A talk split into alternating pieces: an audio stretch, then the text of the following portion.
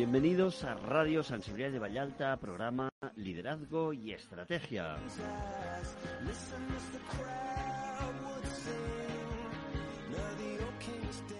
Como cada martes estamos aquí con entrevistados de lujo para aportar más a nuestro tejido social y empresarial. Hoy tenemos a un invitado muy especial que presentaremos enseguida. Y además de tener a un invitado muy especial, me acompaña una contertulia que también estará en este lado del ring para este debate eh, político y personal, que es Zulena Rosero. Zulena, buenas tardes, ¿cómo estás? Buenas tardes, bien, gracias. Muy bien, pues Zulena, que es eh, mi co-entrevistadora, eh, va, va, a entrevistar a Patricio Garcés, cónsul general de Ecuador en Barcelona. Buenas tardes, Patricio. Buenas tardes, un gusto estar con ustedes. Muy bien, pues el gusto es nuestro, Patricio, el honor es nuestro, que ha venido hasta aquí, hasta Radio Sensibilidad de Vallalta, para explicarnos un poco pues todo lo que hacen desde el Consulado General de Ecuador en Barcelona y todo lo que ha hecho él también a lo largo de su trayectoria. O sea, conoceremos a la persona y al cargo, a los dos. Así que eh, esto es una de las cosas que nos gusta saber porque cónsul o mm, diplomático, ¿no? Es un puesto que es muy, no voy a decir abstracto, pero sí a veces no tan fácil de, encasillar, como qué hace, qué hace un cónsul en, en, el día a día, cuál es la diferencia con un embajador. Así que resuélvenos este misterio de entrada, por favor. Muchas gracias por eh, la oportunidad. Efectivamente, eh, dentro de la carrera diplomática hay dos vías en las que eh, se desarrollan las actividades. La una que está relacionada con el orden bilateral y multilateral, eh, es decir, la relación entre países y la relación eh, de los países en el ámbito de los organismos internacionales en los que se tratan unas temáticas que normalmente no vas a ver un resultado pronto, pero que tienes que trabajar en función de los intereses del país. Uh -huh. Adicionalmente tenemos una vía consular que está orientada más bien a la relación personal, atender las necesidades de los connacionales que viven, eh, en este caso, en España, uh -huh. y eh, también las necesidades de quienes pretenden eh, trasladarse al Ecuador, uh -huh. porque tenemos esa, esa doble vía atender a los nuestros que están radicados eh, momentánea, transitoriamente o definitivamente en, en, en, el caso específico aquí en, en Barcelona, en Cataluña, eh, o los que a su vez quieren eh, ir a, a, Ecuador para di diferentes actividades. Uh -huh. Cabe señalar que los españoles no requieren de visado para ingresar al Ecuador. Uh -huh. Pueden estar hasta tres meses en calidad de turistas y prorrogar por tres meses más esa estancia sin eh, ningún trámite complicado. Uh -huh. En cambio, para realizar actividades económicas requieren de una autorización y de ahí que tenemos una cantidad de visas de residentes temporales o residentes permanentes. Uh -huh. Entonces, esa es otra de las aristas que tiene la relación consular, uh -huh. pero está orientada básicamente a atender los requerimientos de mínimos de los ciudadanos ecuatorianos, uh -huh. dotarles de documentación, facilitarles eh, acceso a otras dependencias del Estado ecuatoriano que por efectos de la tecnología nos permiten ahora el que podamos eh, darles esos trámites que antes no eran fáciles y ni siquiera eran pensables.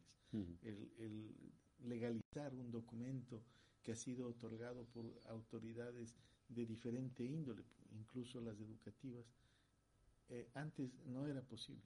Ahora lo podemos hacer por, eh, por la tecnología, claro que demanda un poco más de tiempo, pero eh, el servicio se otorga. Uh -huh. O sea que la tecnología ayudando a cortar el Atlántico y, y, fronteras y agilidad, que es algo que la COVID también nos ha enseñado mucho a eso, ¿no? A, a utilizar la tecnología a nuestro favor. O sea que vemos que la, el consulado tiene una gran acción importantísima para los ciudadanos aquí en, en Cataluña tanto para los personales como personas físicas como jurídicas, que también deben haber muchas empresas, ¿no? yo recuerdo ahora durante la crisis del 2008, no tengo datos de, de Ecuador, pero sé que en, solo en los años 2008-2009 se fueron más de 30.000 españoles a Perú, por ejemplo. Pues supongo que Ecuador, que también es un país con algunas características geográficas parecidas, cuando aquí se estaba tan mal, también muchos debieron irse para allá. Sí, eh, la vinculación que hemos tenido con España a lo largo de, los eh, últimos años ha sido muy intensa, con diferentes ciclos, como tú bien lo recoges. Mm. Eh, cuando en Ecuador tuvimos esta, esta crisis bancaria que a finales de los años 90, inicios del 2000, eh, creó este, esta causa de migración.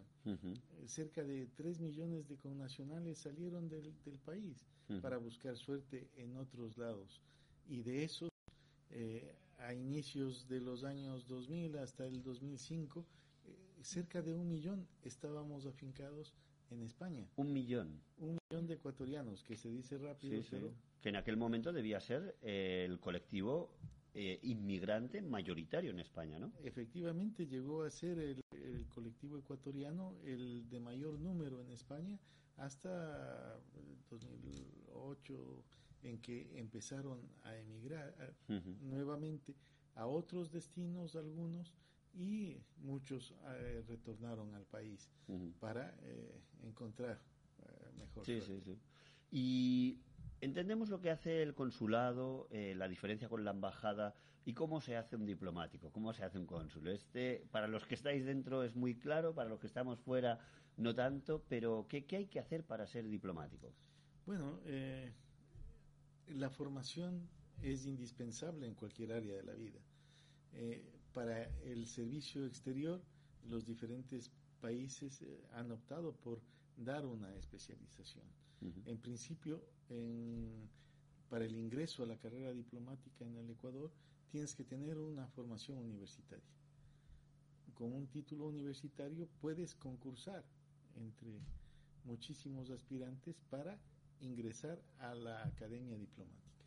En la academia diplomática vas a tener un año de estudios adicionales que eh, van a dividirse en las diferentes áreas que son de mayor interés para el ministerio y luego tienes un año de prácticas profesionales en las diferentes áreas del ministerio. Como señalo, en el Ecuador tenemos el Ministerio de Relaciones Exteriores y Movilidad Humana dividido en, en dos viceministerios, en dos áreas distintas, la una que es la bilateral, multilateral y la otra que está dedicada a la movilidad humana, por esto de que cerca de 3 millones de ecuatorianos estuvieron fuera y que eh, si lo comparamos con un universo que en aquella época eh, llegaba a los 15 millones y que ahora eh, ya está bordeando los 17 millones porque nosotros seguimos con una tasa de natalidad bastante alta, seguimos con una población bastante joven y eso va a facilitando este crecimiento demográfico. Y eso es, entendemos, en los estudios que tiene que llevar eh, a un diplomático y el estilo de vida, ¿cómo es de ser diplomático en el exterior? Porque eh, entiendo que una persona que se dedica al exterior tiene que vivir en el exterior una gran parte de su vida. ¿Cómo se lleva el...? Bueno, eh, una vez que ya has ingresado, que ya te has formado, que estás trabajando en el ministerio un tiempo, eh, naturalmente te van a destinar al exterior, que es un cambio eh, difícil porque tendrás que acostumbrarte. Normalmente el funcionario lo tiene fácil porque es su vocación y no va a tener esas dificultades, pero lleva consigo a la familia. Entonces ellos sí que lo sufren porque tienen que dedicarse a otras cosas distintas. El funcionario como quiera está eh, realizando su actividad. Está eh, a donde le han destinado para, eh, si estás en el área bilateral o multilateral, o si estás en la sección consular, estás en, tu oficina y estás trabajando y estás con el mismo ambiente y con la temática eh, que, tú sabes, conoces. En cambio, tu familia no. Tu familia tiene que cambiarse, insertarse en otros ambientes. Los chicos lo sufren mucho. Eh, muchas familias eh, no han logrado superar estas dificultades. Y de ahí que el nivel de ruptura o de divorcios en los servicios exteriores sea bastante alto, porque además depende del destino que te corresponda. Y, y, puede ser un sitio pequeño que, que, es un paraíso porque tienes todo, estás tranquilo, o puedes estar en una gran ciudad donde es un infierno porque tienes una serie de complicaciones que afectan tu trabajo y eso repercute en tu vida familiar. Parece que lo hayas vivido en primera persona antes de entrar al estudio. Nos contabas, eh, Patricio, que es eh, un político, un diplomático, vamos a decir, muy cercano, y me permite que, lo, que, te tutee, que habías estado en Argentina y en la India, ¿verdad? Eh, sí, he cumplido varios cargos en, en, el exterior. Empecé mis funciones fuera del Ecuador cuando fui destinado a Buenos Aires. En Buenos Aires estuve eh, cinco años en la, embajada. Después nuestra ley dice que tenemos que estar cinco años fuera y tres dentro. Eh, regresé a Ecuador por tres años. Eh, ahí me tocó encargarme de los temas económicos, es decir, un cambio de lo que venía haciendo en, en, la embajada, en donde también estuve con el tema cultural y finalmente eh, me tocó también el tema consular, pero con una situación distinta. Mm. En Buenos Aires eran cerca de mil ecuatorianos los que vivían en aquella época y de esos 800 eran estudiantes de posgrado en medicina. Entonces era otra, otra temática. Cuando me tocó abrir después del consulado en Murcia, en donde, donde teníamos 100.000 ecuatorianos, solamente en, en esa región, eh, la cosa era eh, distinta. Y ahí eh, teníamos una gran población que todavía no se había regularizado. Y que logramos tramitar documentos y atender y trabajar con las autoridades españolas y se llegaron a regularizar 45 mil ciudadanos ecuatorianos en el tiempo que yo estuve allá. Mm. Entonces, ese es un efecto inmediato que ves mm. y, que, y que ves el cambio en la situación de, la, de las personas cuando pasan de irregular a regular.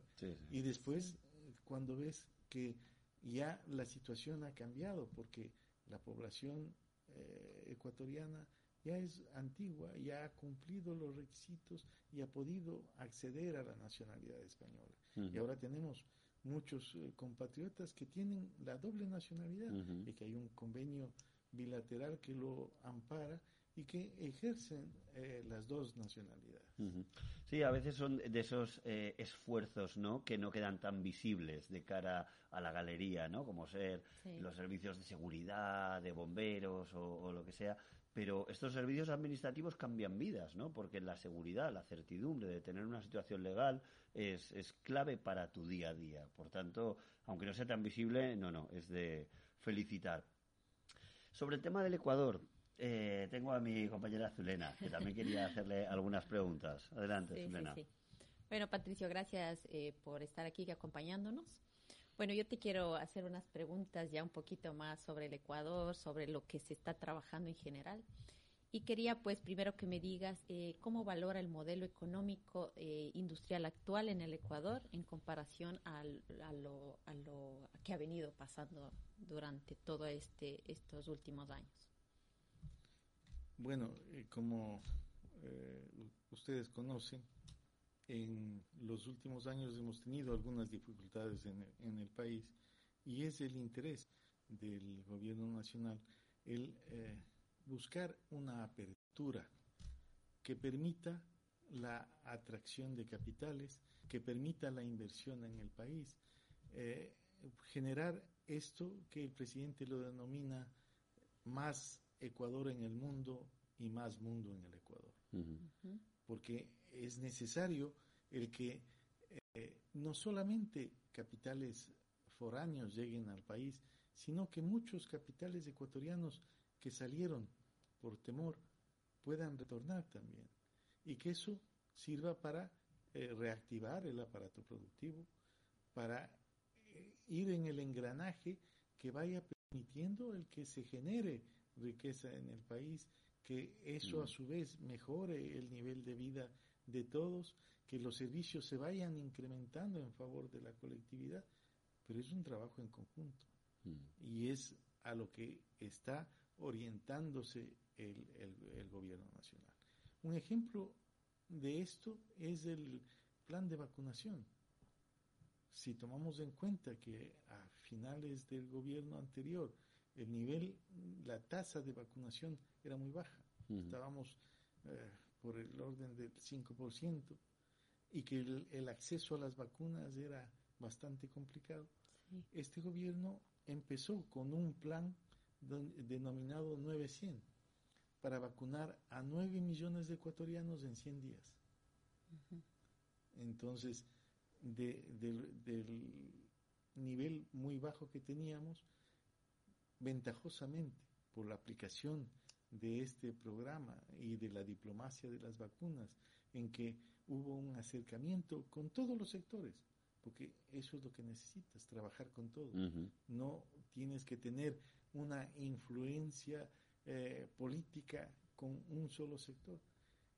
Hemos recibido vacunas de diferentes orígenes, de diferentes países, y la población ecuatoriana se ha ido vacunando y ahora, ventajosamente, el nivel de ocupación en los hospitales bajó, los hospitales que estaban destinados solamente a atender a enfermos del COVID, eh, ahora pueden atender otras dolencias que estaban dejadas de lado, pero que seguían afectando a la población.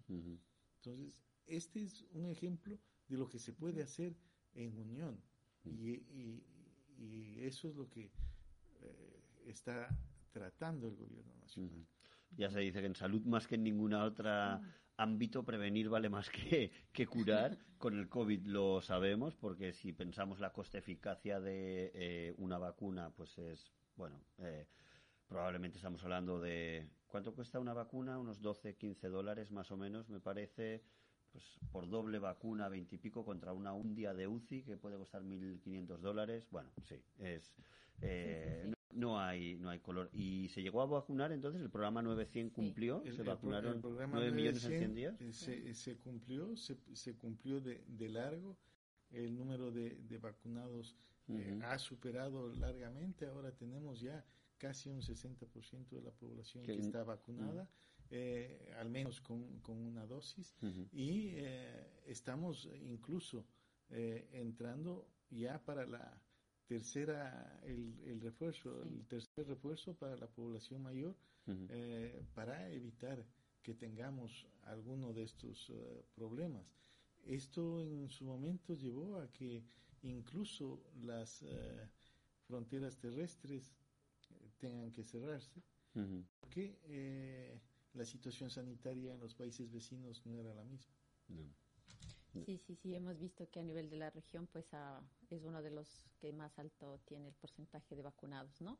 En el Ecuador. Efectivamente, y eso también ha, motivado a que varios países europeos que nos tenían dentro de una lista de, países que estaban prohibidos de, venir, nos vayan sacando de esas listas porque el resultado está a la vista y, y ha sido un éxito. Sí, sí. Sí, sí, sí. Y a nivel de de importación, exportación, inversión dentro de España y Ecuador, ¿cómo se está trabajando en este tema? Bueno, ustedes conocen que la semana pasada estuvo el presidente Lazo en Madrid cuando retornaba de la COP26 y tuvo una agenda importante con las principales autoridades de, España. En, esa, dentro de esas eh, reuniones él, estaba promoviendo la atracción de inversiones. Ahora mismo, los días 18 y 19 de este mes, esta, esta semana, eh, tenemos una, una apertura de, eh, de inversiones en el Ecuador para que todos puedan alcanzar ese objetivo que nosotros tenemos, el de atraer esos capitales. Eh, no nos olvidemos que hay empresas españolas que están afincadas en el Ecuador y que generan una gran riqueza. Obras icónicas como el Metro de Quito, mm. con una inversión de más de 1.700 millones de dólares, es eh, producto de un consorcio eh, español. Eh, en el sur del Ecuador, lo propio con el tranvía en, Cuenca. las, las pesqueras que están en la costa ecuatoriana. Pero eso no es suficiente. Tenemos que conseguir que exista una inversión adicional y que puedan participar en otras áreas que eh, tienen que conseguirse la inversión extranjera, la experticia, la tecnología y que nos va a dar eh, un, un beneficio mutuo, el famoso win-win. Exactamente. Entonces, eso es lo que queremos que, vengan eh, capitales extranjeros, que venga tecnología, que puedan desarrollarse en el país y que ese desarrollo a su vez genere esta reactivación económica y vaya produciendo beneficios para toda la colectividad. Sí, sí. Nos hablaba sobre un evento que hubo sobre tecnología. ¿Cómo se espera llegar a esto eh, desde lo que se ha planteado de España a Ecuador? Bueno, eh, como señalo, en los próximos dos días hay una apertura a todo el mundo para que puedan eh, invertir.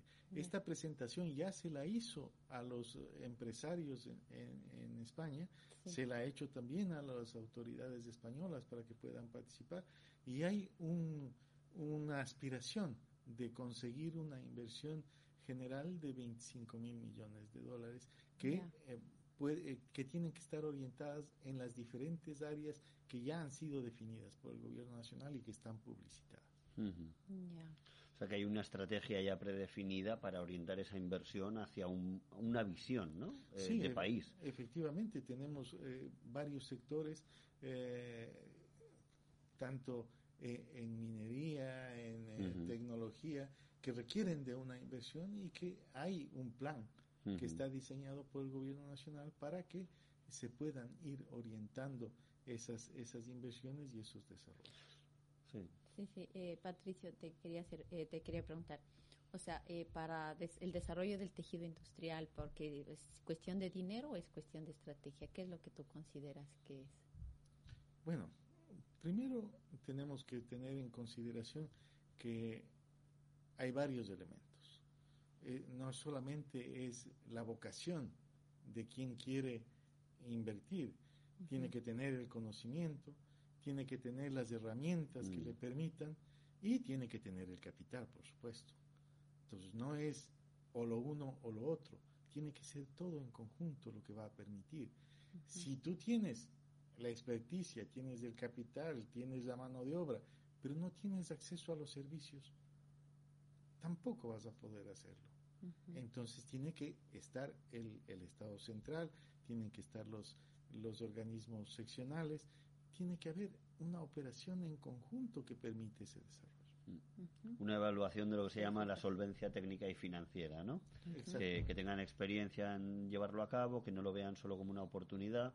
Supongo que también que coincida con lo que has dicho antes, ¿no? Con esa visión de país. Lo digo porque hay empresas que a lo mejor dicen, pues solo invertiría en minería, pero solo hago la extracción y no elaboro, no manufacturo nada allí. Entonces eso tampoco acaba dejando un gran valor ¿no? en el territorio. Definitivamente nosotros tenemos ya un conocimiento de qué es lo que pasa cuando te dedicas solamente a exportar productos básicos. Eh, ventajosamente tenemos la producción de de bananas y somos primer productor del mundo. Tenemos producción de camarones, segundo exportador mundial. Tenemos producción de café, cacao, cacao fino de aroma, el mejor del mundo, que se utiliza para las mezclas en, Suiza. Pero, ¿qué es lo que estábamos haciendo? Exportando productos básicos. Y eso no genera una riqueza. Entonces, la agroindustria es algo que estamos tratando de incentivar. Mm. Es uno de los de las áreas en las que se, se necesita eh, inversión y producción. Mm. El rato que tú pones el valor agregado, va a generar riqueza, va a generar trabajo, eso va a mover otras empresas mm. y, se, y se mueve todo el conglomerado. Tenemos ahora la producción de flores pero que requiere de una alta mano de obra. Y somos exportadores de, de, rosas, de los primeros en el mundo, unas, unas rosas de larga duración con un tallo de un metro que tienen una demanda.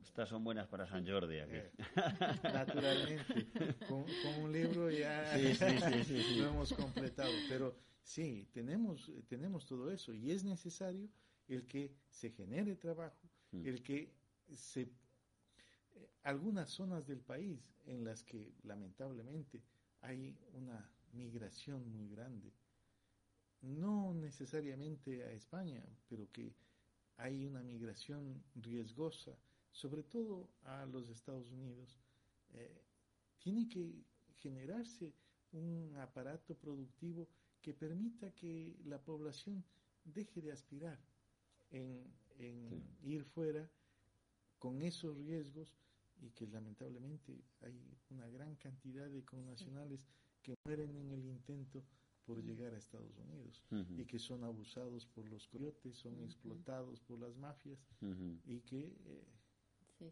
son las dificultades que tiene la migración. Y en, aquí, en, pues, especialmente en Cataluña, donde estás tú, eh, ¿qué, qué está, ¿cómo se está apoyando a los emprendedores, a la gente que pone aquí empresas? Ecuatorianos, claro.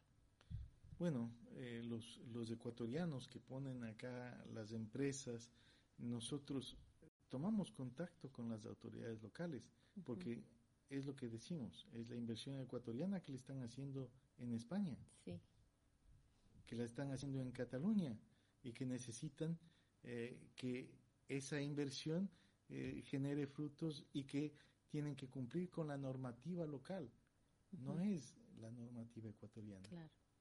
Entonces, nosotros tratamos de acompañarles, de guiarles, de darles el apoyo en lo que fuere factible. Y si esa inversión pudiera regresar al país, tiene toda la apertura, mm. tiene toda la guía nuestra para que puedan regresar esa inversión al Ecuador. Mm, Pero localmente son las autoridades eh, catalanas, las autoridades españolas, las que van a reglamentar, las que van a regular, las que van a exigir, las que van a pedir el cumplimiento de la normativa local.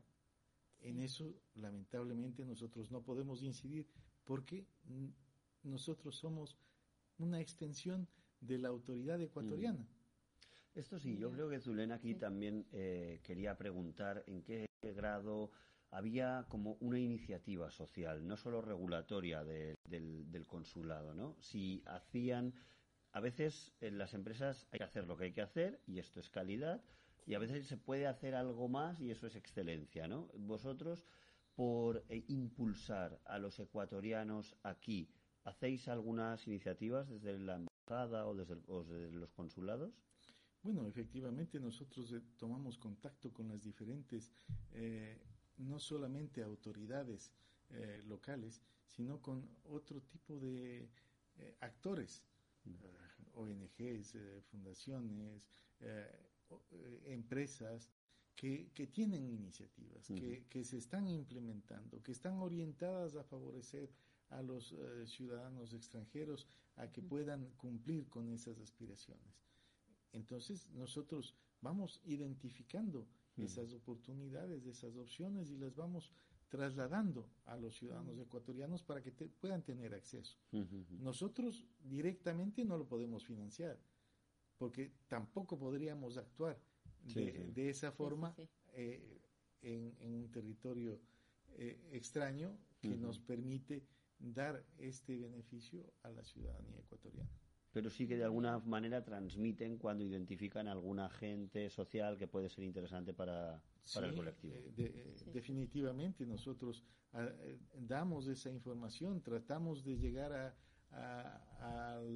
la colectividad ecuatoriana para que puedan acceder a esos beneficios. Publicamos todas estas informaciones no solamente a través de redes sociales, sino también que tratamos de llegar a la colectividad mediante las, eh, las asociaciones de, ecuatorianos, que es uno de los mecanismos que nos permite tener una cercanía, eh, porque difícilmente te puedes comunicar con 120 mil personas que son las que están en la jurisdicción que me corresponde a mí eh, todos los días. Sí. Sí, sí, No, las redes sociales definitivamente tienen una forma de comunicar y de influir eh, adaptada a nuestros días, ¿no? Entonces, eh, yo creo que ahí hemos tratado un poco ese papel del impulso de, desde eh, los consulados, desde la embajada, eh, y hemos entendido ese papel doble y diferente, ¿no? Ese papel dual de la embajada y esa mirada externa y bilateral y ese papel del, consulado como algo más interno y más, más regulatorio. O sea que esa interlocución con las asociaciones de ecuatorianos también se da para llegar a esa comunicación eh, social con los colectivos ecuatorianos que están presentes aquí. Sí, efectivamente, nosotros tenemos eh, un canal abierto, eh, no solamente para enviar información, sino que es eh, bilateral. También recibimos las necesidades, los requerimientos de la, de la población ecuatoriana. Actualmente, uno de los requerimientos de la colectividad está vinculado con la avenida de una brigada de la Agencia Nacional de Tránsito que pueda renovar las licencias de conducir de aquellos ciudadanos que eh, ahora mismo las, las, tienen caducadas y que no permiten el canje de licencias. Pero hay que tomar en consideración que este elemento no depende de la voluntad única y exclusiva del consulado o del Ministerio de Relaciones Exteriores, sino que tenemos que tener también la vinculación de la Agencia Nacional de Tránsito que pueda desplazar a, esos técnicos, que pueda desplazar los eh, equipos eh, que se necesitan para este tema y que todo esto está vinculado con una eh, programación presupuestaria, con el famoso POA. Y si tomamos en cuenta que la legislación ecuatoriana determina que en un año electoral no se puede aprobar un nuevo presupuesto y que el gobierno que inicia sus acciones tiene que concluir con el presupuesto del año anterior, lamentablemente no se pueden tomar estas eh, decisiones de manera inmediata. Es interés nuestro que la ciudadanía tenga posibilidad de, acceder a este y a otros servicios que lo estamos brindando.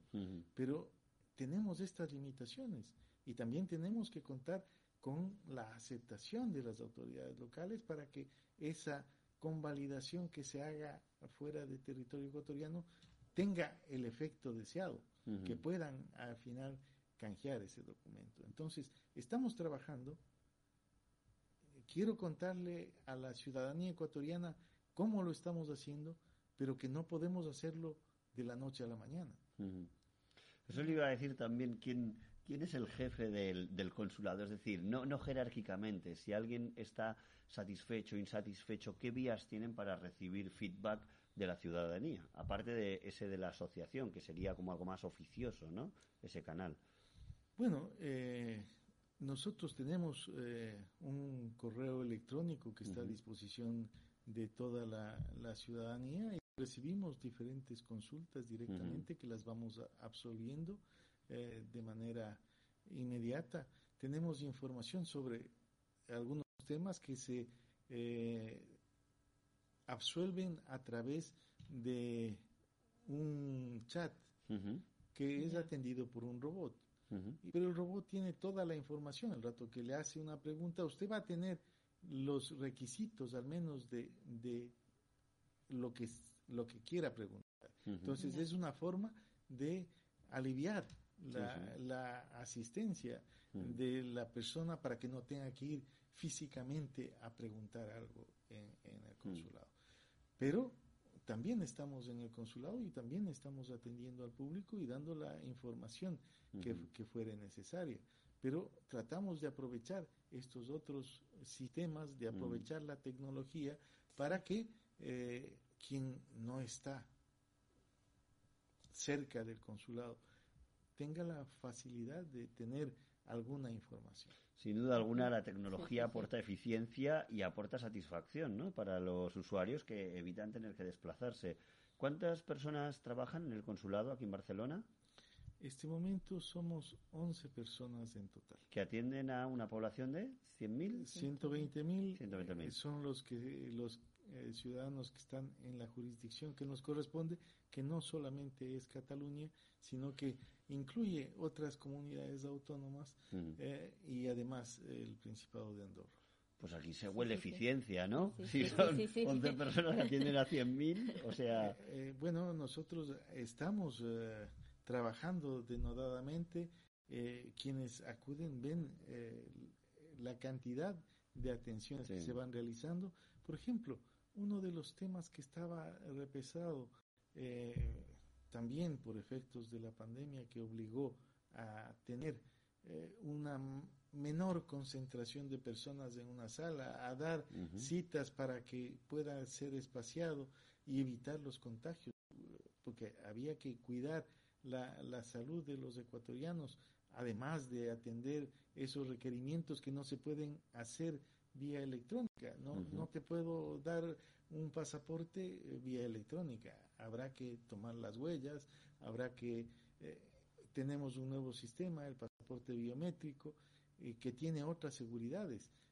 Y que ese pasaporte además fue implementado para cumplir con esta esperanza, con esta con este deseo de la colectividad ecuatoriana de que se elimine nuevamente el requisito de visa para poder ingresar a España, para que nuestros padres, nuestros hijos puedan venir a visitarnos. Como pasó con Colombia y con Perú, ¿no? Como pasó con Colombia y con Perú, porque ellos estaban con Ecuador negociando un acuerdo de libre comercio.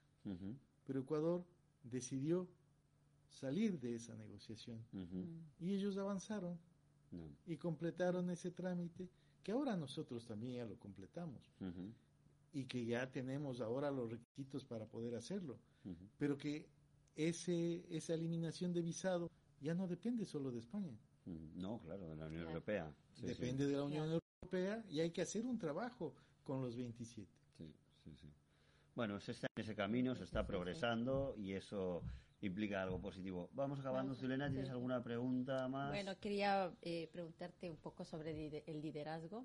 Eh, ¿Cómo consideras eh, que es importante el liderazgo en una carrera diplomática? Bueno, como veníamos comentando, creo que es necesario el primero tener una formación, el tener un conocimiento de, de qué es lo que estás haciendo y que puedas enseñar a quienes trabajan contigo cómo desarrollar esas actividades y cómo cumplir eficientemente. Si tú das el ejemplo de, trabajo, vas a poder exigir a tus eh, colaboradores que hagan lo propio. Y si el, la razón de ser del el consulado es la atención a los ciudadanos ecuatorianos, es por ahí donde tenemos que tratar de conseguir que exista satisfacción en el usuario. Quienes han acudido a la oficina, quienes han recibido el servicio, naturalmente tienen una, tranquilidad de esa atención recibida que les ha permitido completar sus trámites, que les eh, ahora mismo tenemos eh, una alta demanda de documentación de quienes están tramitando la, nacionalidad española. Pero podríamos tener un poquito más de previsión, no esperar a que te den la cita para eh, presentar la documentación a efectos de tramitarla. Entonces ahí tenemos estos cuellos de botella que no permiten eh, el que se puedan procesar de manera eh, rápida, como quisiéramos. Por ejemplo, el mes pasado nosotros hemos procesado 650 pasaportes. todos son urgentes. Cuando, cuando te piden eh, el pasaporte lo necesitan de manera urgente. Hombre, hay que, viajar a las Maldivas, está claro. Sin, embargo, eh, se, procesan los documentos que lamentablemente no se imprimen aquí por el tema de seguridad del que hablábamos. hay, hay varios elementos de seguridad y toda Europa tiene un centro de impresión que está en Madrid.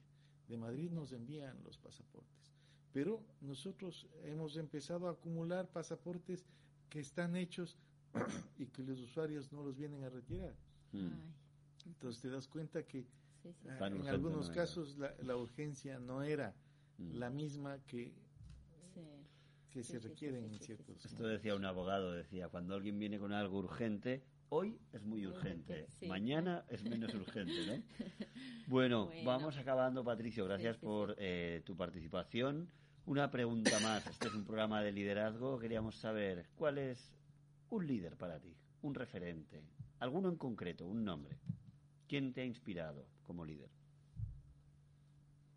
Bueno, es, es, bastante, bastante difícil, pero existen, perdón. El agua es necesaria, ya estamos cambiando de otoño a invierno y yo creo que a todos nos viene bien hidratar. La, la, la calefacción nos afecta bastante y, y, ese es un problema. Pero existen eh, varios líderes que han, demostrado eh, esa capacidad de transformar eh, a un pueblo. Por ejemplo, acordémonos de, Gandhi, que con su pacificidad logró terminar con un imperio. Otros como Mandela. Y ya en, en el en entorno latinoamericano, Bolívar, que nos dio la liberación, la identidad actual. Correcto, sí, sí. Pero que eh, además generó una vinculación para que tengamos una zona geográfica un poco más amplia, que lamentablemente después se fue eh, dividiendo. Pero hay eh, líderes de, esa talla y hay estadistas, hay estadistas que han ido en el desarrollo del tiempo demostrando que se pueden hacer cosas y que no es necesario tener grandilocuencia para que esas cosas se vayan cumpliendo y se vayan consiguiendo objetivos. Y en estos pocos meses el presidente Lazo también lo ha demostrado con este ejemplo que ahora he citado por eh, varios eh, países en el mundo y reconocido eh, con este plan de vacunación y que aspiramos que se pueda ir traduciendo a otras áreas de la gestión pública.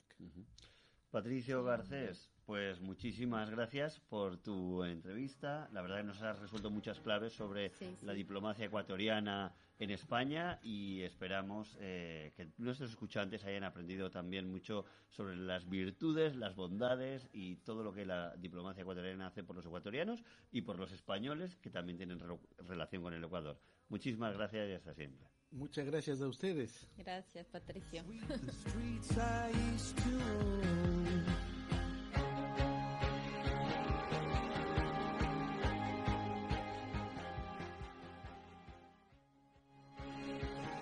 Bueno, pues esto hasta hoy, eh, Patricio Garcés resolviéndonos claves incógnitas sobre la utilidad de la diplomacia en los países eh, de Ecuador, pero que también es útil para todos los demás países que tienen que comunicar, que tienen que cuidar de los suyos fuera.